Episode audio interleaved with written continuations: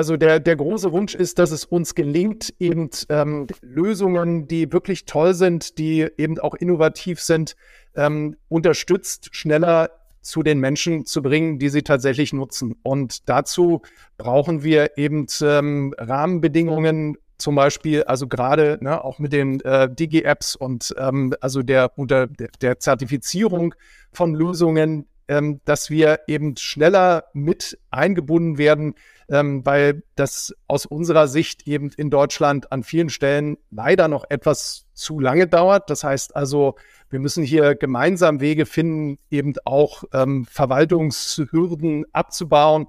Ähm, und vielleicht eben, ich kriege das in vielerlei Feedback jetzt natürlich durch die Duca-Initiative mit, diejenigen, die letztlich am Ende die Lösungen anwenden müssen. Das können Ärzte sein, die niedergelassenen Ärzte, das können eben äh, die Sozialunternehmen sein und bis hin zu den einzelnen Menschen, zu den Bewohnern und Bewohnern dass es denen einfach leichter gemacht wird, ähm, diese Lösungen anzuwenden. Und dazu haben wir Duca mit gegründet, das quasi mit zu begleiten.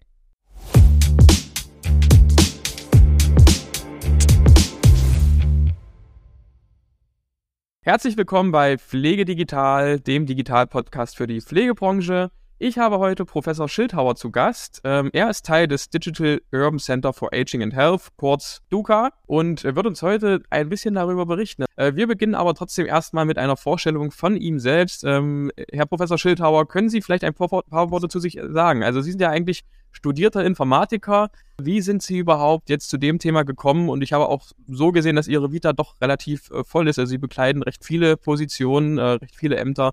Ja, gerne. Also erstmal prima, dass ich dabei sein darf.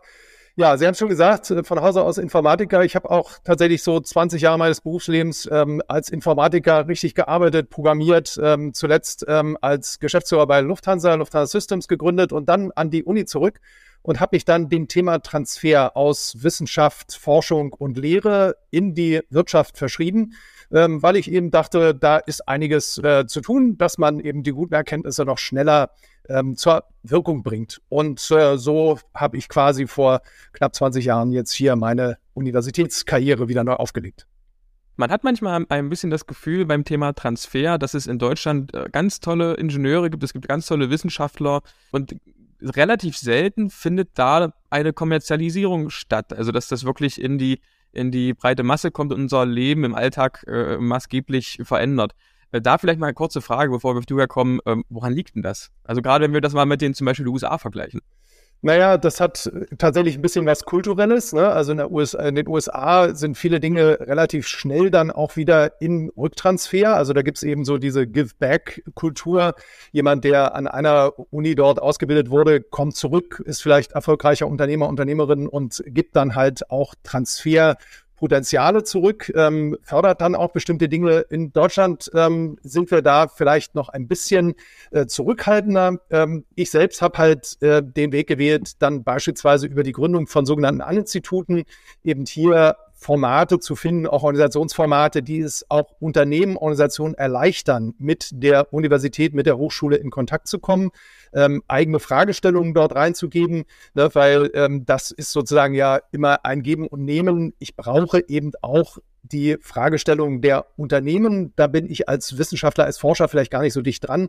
Ähm, und dann mhm. kann ich meine Forschung auch ein bisschen besser darauf ausrichten. Und äh, dem habe ich mich verpflichtet und da eben einige Formate auch gebaut. Unter anderem eben auch Duca. Genau, eins dieser Projekte, äh, bei der Sie Ihre Expertise einfließen lassen, ist äh, Duca, also das Digital Urban Center for Aging and Health. Ähm, wenn ich das jetzt meiner äh, Mutter mal erklären müsste, was das ist, ähm, wie könnte ich das am besten machen? Ja, Duca hilft äh, dann ihrer Mutter leichter mit digitalen neuen Innovationen zurechtzukommen. Das heißt also, wir unterstützen digitale Unternehmen, digitale Startups, aber auch Unternehmen, die schon länger etabliert sind, die tolle Lösungen haben für den Pflege- und Gesundheitsbereich und helfen den Menschen, die eben jetzt älter werden, mit diesen neuen tollen Möglichkeiten zurechtzukommen. Das kann noch im angestammten bisherigen Wohnumfeld sein. Ne? Ich weiß nicht, wenn Ihre Mutter noch zu Hause lebt, ne, dann könnte das sein, dass sie sagt, na, ist ja toll, ähm, dann kann ich das bei mir hier in der Wohnung vielleicht Dinge installieren oder jemand zeigt mir, wie es geht. Ähm, oder wenn jemand dann schon in einer Pflegeeinrichtung lebt, dann eben auch dort die Pflegerinnen und Pfleger auszubilden, den Bewohnern und Bewohnern zu helfen, mit diesen Systemen zurechtzukommen. Und ähm, ja, also alles in allem, wir helfen schneller, ähm, tolle neue Lösungen äh, den Menschen, gerade auch den älter werdenden Menschen zur Verfügung zu stellen und damit sie damit zurechtkommen. Mhm. Das Ganze ähm, ist ja auch noch nicht so alt. Äh, wir hatten äh, vorhin ges gesprochen, dass es eigentlich erst seit 2022 so wirklich damit losging. Was war denn der ursprüngliche Impuls? Also wie kam das zusammen? Also es ging 2020 los. Ähm, ich war 2019, kurz äh, bevor diese ganze Corona-Welle kam, äh, noch zum Forschungsaustausch an der Berkeley University in äh, Kalifornien. Und dort eben ähm, haben mich die Kollegen mitgenommen in deren Forschungsfelder. Und ähm, die haben so, die nennen das so ein, so ein Forschungscampus, wo alles integriert ist. Krankenhaus, okay. Pflegestation. Äh, die bauen dort Wohnungen für Familien, wo einer im Pflegeberuf arbeitet. Ähm, es gibt ein großes Telehealth Center.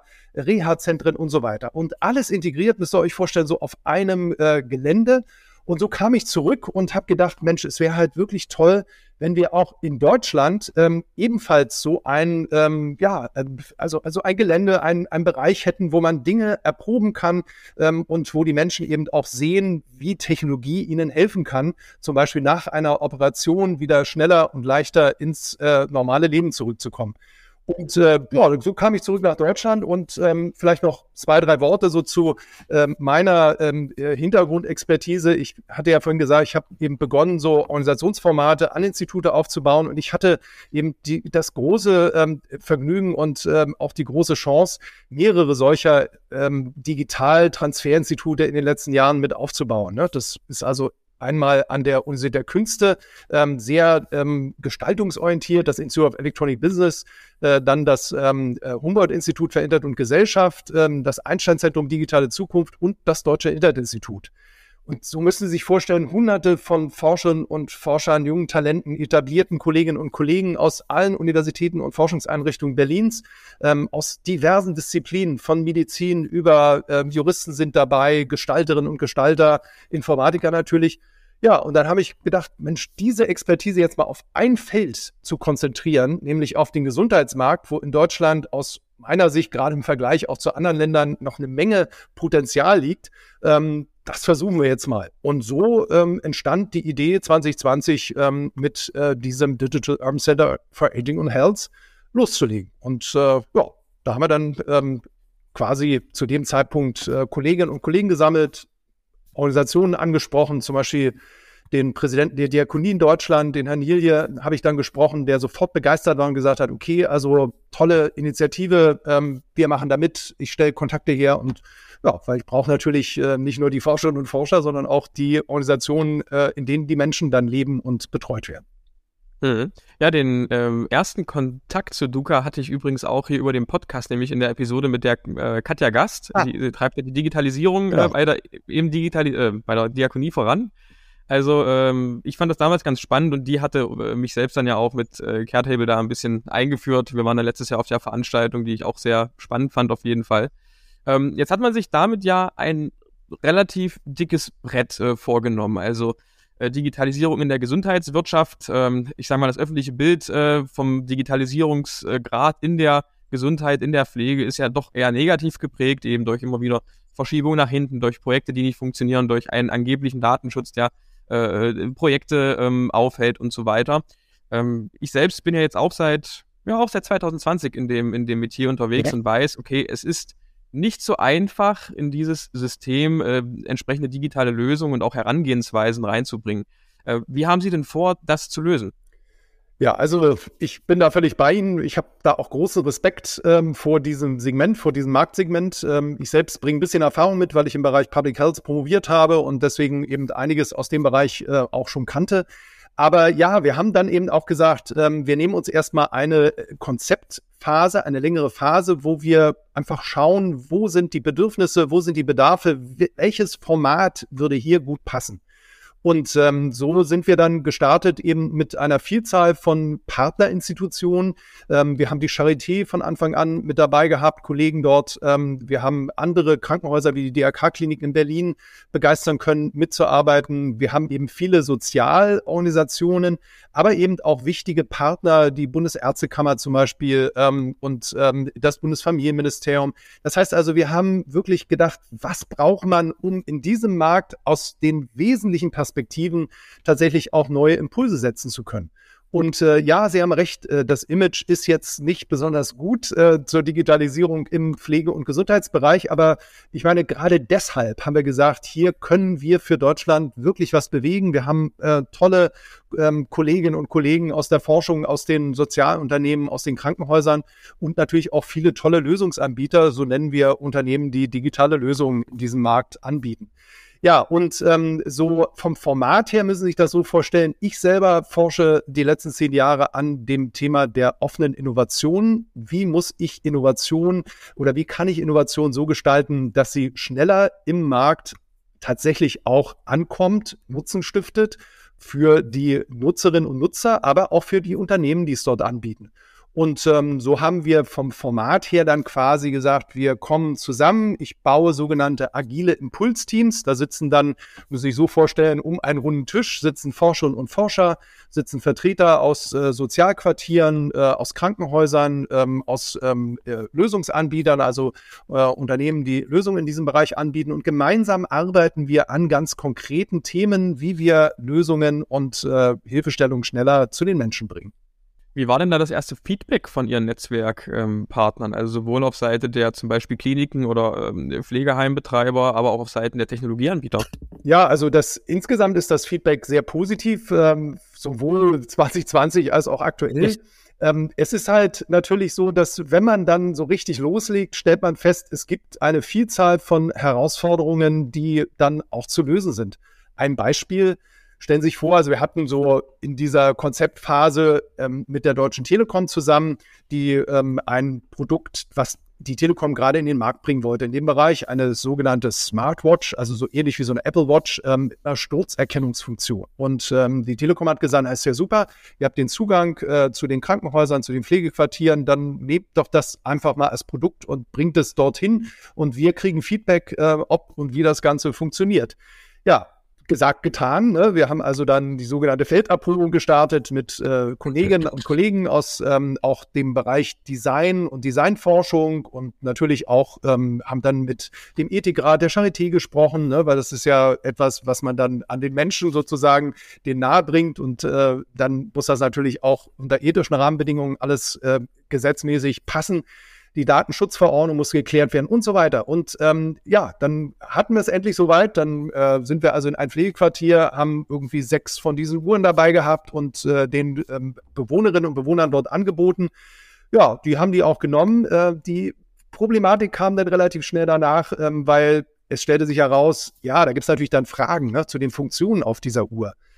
Ja, wem werden die Fragen gestellt? Naja, den Pflegerinnen und Pflegern. Die haben aber gar nicht die Zeit, sich jetzt auch noch mit neuen ja. Technologien zu beschäftigen. Das heißt also, wir haben gelernt, wir müssen diese Quartiere, in die wir gehen mit digitaler Innovation, die müssen wir besser vorbereiten. Das ist eine ja. wichtige Erkenntnis und so ist zum Beispiel ein Produkt, in Anführungszeichen, eine Leistung von Duca jetzt, dass wir Quartiere klassifizieren als sogenannte Besser-Leben-Quartiere. Das heißt, mhm. wir haben einen großen äh, Katalog an einzelnen Faktoren und Parametern. Dazu zählt unter anderem, dass ähm, die Frage ist, wie werden eure Pfleger und Pflegerinnen ausgebildet, um mit digitalen Lösungen umzugehen? Habt ihr Zeitkontingente, wenn wir mit einer Lösung zu euch kommen, ähm, dass das auch erprobt werden kann, dass sie auch Zeit haben, mit den, mit den Menschen, äh, mit den Bewohnern und Bewohnern das auszuprobieren? Ähm, habt ihr überhaupt die, die technologische Ausstattung? Ne? Das ist in, im WLAN in der Infrastruktur. Seid ihr mit dem äh, anderen äh, im Quartier verbunden? Also viele Aspekte, die hier eine wichtige Rolle spielen. Und ähm, ja, so integrieren wir quasi gerade die verschiedenen äh, Stakeholder in, in diesem Segment. Wie darf ich mir das bei so einem äh, Projekt jetzt vorstellen? Also übernehmt ihr da nur so den, den Erstkontakt, die Erstanalyse, ob das überhaupt die richtigen Rahmenbedingungen äh, sind und äh, überlasst dann die Kommunikation, die Evaluation dem, ich sag mal, äh, Produktanbieter und dem äh, Projektpartner, also dem Quartiersbetreiber zum Beispiel? Oder habt ihr da auch einen Tandempartner mit dabei, der das Ganze über die ganze Laufzeit mit, ähm, mit evaluiert und mithilft? Genau, wir haben erfahrene Partner, zum Beispiel ein äh, Spin-off von der TU Berlin, Ustream heißen die, die auch hier jetzt bei uns mit dabei sind, äh, die dann eben genau diesen Feldzugang begleiten, die sehr erfahren sind ähm, in dem Sammeln von Feedback ähm, und das dann auch an den Anbieter zurückgeben, in dem Fall an, an die Deutsche Telekom ähm, und eben auch Hinweise geben, was im Quartier eigentlich an Vorbereitung getan werden muss. Ne? Das sind, kann man sich vorstellen, bei so einer Uhr, ja, das wird dann eben vergessen, die aufzuladen und, und so weiter. Ne? Also, ähm, und wenn da tatsächlich ein Sturz passiert, ähm, was geschieht dann eigentlich? Wie werden die Daten verwendet? Äh, an wen geht dann ein Warnsignal raus? Ähm, an den Pfleger oder schon gleich an Angehörige? Also, da ist eine, nur an diesem einen Beispiel, ist eine große ähm, Bandbreite dahinter, die man dann natürlich auch begleiten muss. Und da haben wir sehr professionelle Partner. Ähm, und natürlich, was also das Thema ähm, dann Feldforschung angeht, werten wir das auch mit den wissenschaftlichen Partnern aus und ähm, geben es idealerweise dann auch in das Gesundheitssystem zurück. Ähm, und ja, das ist also ein sehr systematischer Prozess, den wir hier aufgesetzt haben. Sie hatten ja am Anfang gesagt, das Feedback auch auf Seite der Betreiber, der Kliniken, der Pflegeheime, der Quartiere ähm, war sehr positiv auf diesen Gedanken. Haben Sie das Gefühl, dass diese Akteure auch aktuell überhaupt die Kapazitäten haben, sich äh, dessen anzunehmen? Also was wir oft äh, mitbekommen, so in der Praxis ist, also äh, sagen immer alle erstmal, hey, äh, Digitalisierung finde ich total gut und ähm, äh, lass das mal machen. Und dann stellt sich hinterher heraus, okay, selbst wenn sie es wollten, hätten sie gar nicht die äh, personellen Kapazitäten, das so zu betreiben. Also ich meine, ihr fragt das ja ab in, in, in, in eurer Voranalyse. Äh, was ist da ihrer, ihr, ihr Gefühl? Ja, wir müssen dort einfach auch helfen und auch dafür Lösungen bereitstellen. Ne? Also es ist eben so, dass wir zum Beispiel so ein äh, agiles Impulsteam zum Thema digitale Kompetenzentwicklung mit aufgebaut ja. haben, wo wir neue Lösungen auch ähm, der aus- und Weiterbildung der Unterstützung ausprobieren und austesten. Zum Beispiel die Idee von sogenannten Digitallotsen. Ne, stellen sich vor, in jedem äh, Quartier, ob jetzt in einem Wohnquartier oder auch schon in einem Pflegeheim, gibt es Menschen, die vielleicht früher selber als Ingenieure, Informatikerin, Informatiker, Technikerin, Techniker gearbeitet haben. Die sind zwar jetzt im Ruhestand, aber haben trotzdem noch eine Nähe dazu, haben vielleicht, sind auch fit. Die könnten wiederum anderen helfen, ähm, äh, in, der, in der Ausbildung ähm, äh, mit solchen Systemen und Geräten umzugehen. Also das ist quasi ähm, etwas, wo wir Dinge neu ausprobieren, ne, wo wir solche Menschen, die dazu auch bereit sind, die dann quasi die Pfleger und Pflegerinnen unterstützen, ähm, dann eben ähm, ausbilden und denen quasi ähm, die Fähigkeit geben, ähm, dann anderen zu helfen. Also ein bisschen Train-the-Trainer-Ansatz. Und damit werden natürlich dann auch Pfleger und Pflegerinnen entlastet, wenn dann in so einem Pflegequartier jemand da ist, der eben mit solchen neuen digitalen Lösungen dann helfen kann. So, das hört sich alles äh, total spannend an, Professor Schildhauer. Ähm, gibt es denn auch konkrete Ziele mit einem konkreten Datum zum Beispiel, die Sie sich äh, gesetzt haben?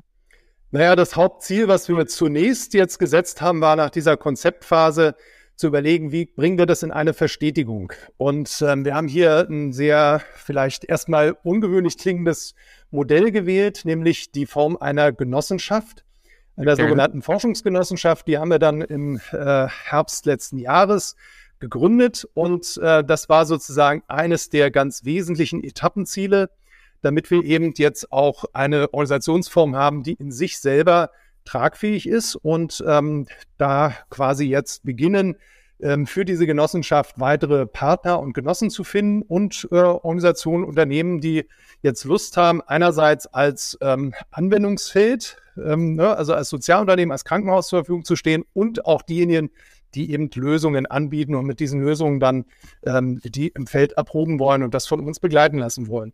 Und äh, das ist sozusagen jetzt unser nächstes Etappenziel, dass wir also die ersten Lösungen jetzt ins Feld bringen, dort erproben lassen, dass wir die ersten Besser-Leben-Quartiere zertifizieren. Also für dieses Jahr haben wir uns das vorgenommen, dass wir halt diese ersten Klassifizierungen durchführen und äh, auch, dass wir eben weitere Felderprobungen, wie jetzt hier zum Beispiel mit dieser Telekom-Uhr, eben jetzt fortsetzen. Und äh, das sind die ganz konkreten Ziele für dieses Jahr, ähm, das zur Wirkung zu bringen. Mhm. Können Sie noch ein paar Worte dazu sagen, wer aktuell schon äh, mit in diesem Netzwerk, in dieser Genossenschaft mit dabei ist? Also äh, kann man auch auf der Website sehen, da sind einige bekannte Namen dabei. Und B, ähm, wie kann man denn als Unternehmen, sei es jetzt auf Sozialseite, sei es jetzt auf Technologieseite, ähm, daran partizipieren? Also kann da einfach jeder mitmachen? Gibt es bestimmte Kriterien, die ich erfüllen muss? Ähm, vielleicht die beiden Fragen mal. Mhm. Also ich möchte jetzt ungern Einzelorganisationen erwähnen, ja, weil ja. das sind inzwischen ja irgendwie, ich glaube, wir sind über 30 Organisationen, sonst äh, sagt ja. jemand, warum hast du jetzt gerade den erwähnt und nicht Also da würde ich jetzt einfach tatsächlich auf die Webseite verweisen. So ein paar Organisationen hatte ich ja vorhin schon genannt. Ähm, aber ähm, es kommen tatsächlich fast äh, jetzt jede Woche weitere Unternehmen, Organisationen dazu. Wird eine ganz gute Mischung, sowohl eben aus dem Bereich der Sozialunternehmen, der Quartiere, ähm, Krankenhäuser, aber eben auch ähm, aus dem Bereich derjenigen, die jetzt Lösungen in diesem Bereich anbieten. Und ähm, ja, also das ist ähm, quasi jetzt äh, genau äh, der, der Schritt, äh, in dem wir unterwegs sind, das ähm, aufzubauen und substanziell eben aus allen Stakeholdergruppen, wie wir es nennen, ähm, äh, Teilnehmer zu haben. Der Zugang ist relativ einfach. Es gibt einerseits die Möglichkeit, äh, einen Genossenschaftsanteil ähm, zu erwerben. Das heißt also, man kann in diese Genossenschaft mit eintreten, dann kann man die Geschicke dieser Organisation quasi mitbestimmen. Unabhängig davon, wie viele Genossenschaftsanteile ich zeichne, ist es ja in der Genossenschaft so, dass man eine Stimme hat. Das heißt also auch die größeren Organisationen, also diejenigen, die jetzt mehr Genossenschaftsanteile gezeichnet haben, ähm, ne, sind dann genauso stimmberechtigt wie vielleicht auch ein kleines oder mittelständisches Unternehmen, was mit reingeht in die Genossenschaft. Und äh, die zweite Möglichkeit, ich hatte ja vorhin diese agilen Impulsteams, in denen wir dann konkret daran arbeiten, wie wir jetzt Lösungen äh, in den Markt, in den Gesundheitsmarkt erfolgreich helfen zu implementieren. Ähm, und äh, da kann man jetzt quasi einmal für so einen Jahresbeitrag ähm, äh, geht man in das sogenannte Duca Forum, wo wir uns quartalsweise treffen. Dazwischen finden dann alle vier Wochen diese Impulsteams statt an denen ich teilnehmen kann. Das heißt also, ich kann hier, und das ist auch die Idee bei so einem offenen Innovationsansatz, ne, wir wollen jetzt nicht nur ähm, Organisationen haben, die ähm, sich zurücklehnen und sagen, jetzt bringt uns mal irgendeine Lösung, sondern wir wollen eben mit allen zusammen daran arbeiten, wie muss es aussehen, damit äh, Lösungen tatsächlich erfolgreich dann ähm, im Markt bei den Menschen ähm, äh, liebevoll ankommen, ne? also so, dass man wirklich Lust hat, mit diesen Lösungen zu arbeiten und das auch versteht, damit umzugehen. Mhm. Das Thema der äh, personellen Ressourcen, gerade auf Seite der ähm, Sozialunternehmen, hatten wir ja schon angesprochen. Ein zweites Problem, auf das wir in der Praxis häufig treffen, ist die Finanzierbarkeit. Ähm, wenn solche Projekte jetzt losgestoßen werden, wie mit der Telekom, ist denn ein, eine, eine Finanzierbarkeit äh, sichergestellt? Also wird das gefördert zum Beispiel oder äh, muss da sozusagen einfach der äh, Technologieanbieter erstmal in, in, in Vorkasse gehen und sagen, hey, nee, ich, ich, ich bekomme ja hier wichtige Erkenntnisse heraus, deswegen stelle ich jetzt zum Beispiel die Produkte kostenfrei zur Verfügung, auch meine Zeit. Ähm, wie ist das gedeckelt? Also sowohl als auch. Wir ähm, sind dabei und stellen Förderanträge auch in entsprechenden äh, öffentlich geförderten ähm, äh, Töpfen, bei denen dann eben zum Beispiel so ein Transfer in sogenannten Reallaboren eben auch finanziell unterstützt wird. Gerade Berlin plant gerade so eine Initiative, äh, wo wir uns auch bewerben werden. Äh, das ist also eine Möglichkeit. Und die andere Möglichkeit ist eben, dass man sich auch zusammentut, dass man sagt, also vielleicht von Seiten der Sozialunternehmen als auch von Seiten der Lösungsanbieter, ne, man definiert gemeinsam einen Projektpool, in dem dann letztlich diese Aktivitäten, die ich geschildert habe, stattfinden, weil natürlich die Leistungen jetzt ähm, derjenigen, die dann so eine Feldforschung mit begleiten, äh, dazu brauchen wir ja Menschen, die das tun. Ähm, die müssen natürlich auch irgendwie finanziert werden. Ähm, aber das ist quasi jetzt ähm, aus verschiedenen äh, Strängen heraus ähm, dann angesetzt. Und äh, wir sind dabei, eben auch ein Format aufzusetzen. Ähm, wir nennen das so den, den Duca X Marktplatz, ähm, bei dem wir quasi dann versuchen, ähm, eben Lösungsanbieter, Startups, aber auch Grown-ups zusammenzubringen mit den Organisationen aus dem Sozialbereich ähm, und gucken, dass wir da vielleicht auch ähm, Investoren finden, die das dann mit unterstützen. Also eine ähm, mehr äh, äh, die wir hier anstreben. Ja, spannend. Wenn Sie einen Wunsch in Erfüllung gehen lassen könnten für das deutsche Gesundheitssystem, welcher wäre das?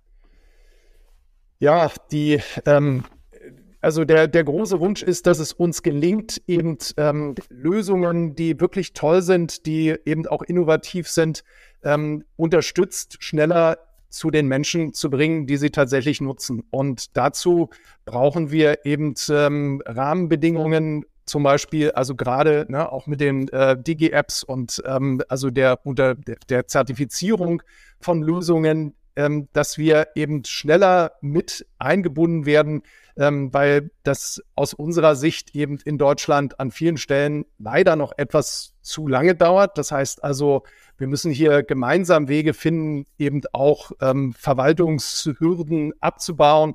Ähm, und vielleicht eben, ich kriege das in vielerlei Feedback jetzt natürlich durch die Duca-Initiative mit, diejenigen, die letztlich am Ende die Lösungen anwenden müssen. Das können Ärzte sein, die niedergelassenen Ärzte, das können eben äh, die Sozialunternehmen sein und bis hin zu den einzelnen Menschen, zu den Bewohnern und Bewohnern, dass es denen einfach leichter gemacht wird, ähm, diese Lösungen anzuwenden. Und dazu haben wir Duca mit gegründet, das quasi mit zu begleiten. Der erste Impuls oder einer der ersten Impulse kam ja aus den USA, also als sie dieses äh, Center dort gesehen haben und wie das, also was ja sehr beeindruckend war. Ähm, kann man sich aus den USA vielleicht in dem Kontext noch andere Sachen abschauen? Ja, also in der Tat ist es so, dass ich jetzt ähm, in vier Wochen erneut dorthin gehen ja. werde. Wir haben eine sogenannte Lernreise zusammen mit ähm, dem Präsidenten der Diakonie, dem Diakonieverband Deutschland und mehreren Diakonieeinrichtungen aus Deutschland, ähm, um uns auch nochmal sehr gezielt und sehr genau anzuschauen, was sind möglicherweise Ansätze, die übertragbar sind. Grundsätzlich muss man halt sagen, ähm, sind die amerikanischen äh, Kolleginnen und Kollegen etwas experimentierfreudiger als wir. Ähm, das muss aber jetzt nicht unbedingt äh, gut sein. Wir brauchen unseren eigenen Weg. Wir müssen in unserer Kultur unseren Weg finden, weil die Menschen in Deutschland insbesondere natürlich gerade was so das Thema Datenverwendung angeht, äh, besonders sensibel sind. Das heißt, ähm, da sind die amerikanischen äh, äh Bürgerinnen und Bürger, das amerikanische System ist da etwas äh, freigängiger, freizügiger.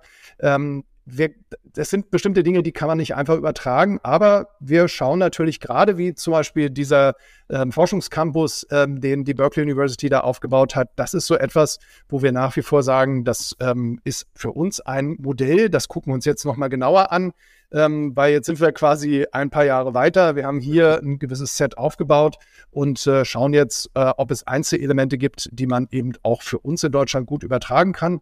Wir sind hier auch mit der deutsch-amerikanischen Handelskammer im Gespräch. Es gibt ja auch Formate dafür ähm, und das gucken wir uns jetzt alles genauer an und hoffen, dass wir das eben auch dann für Deutschland hier zur Nutzung bringen können.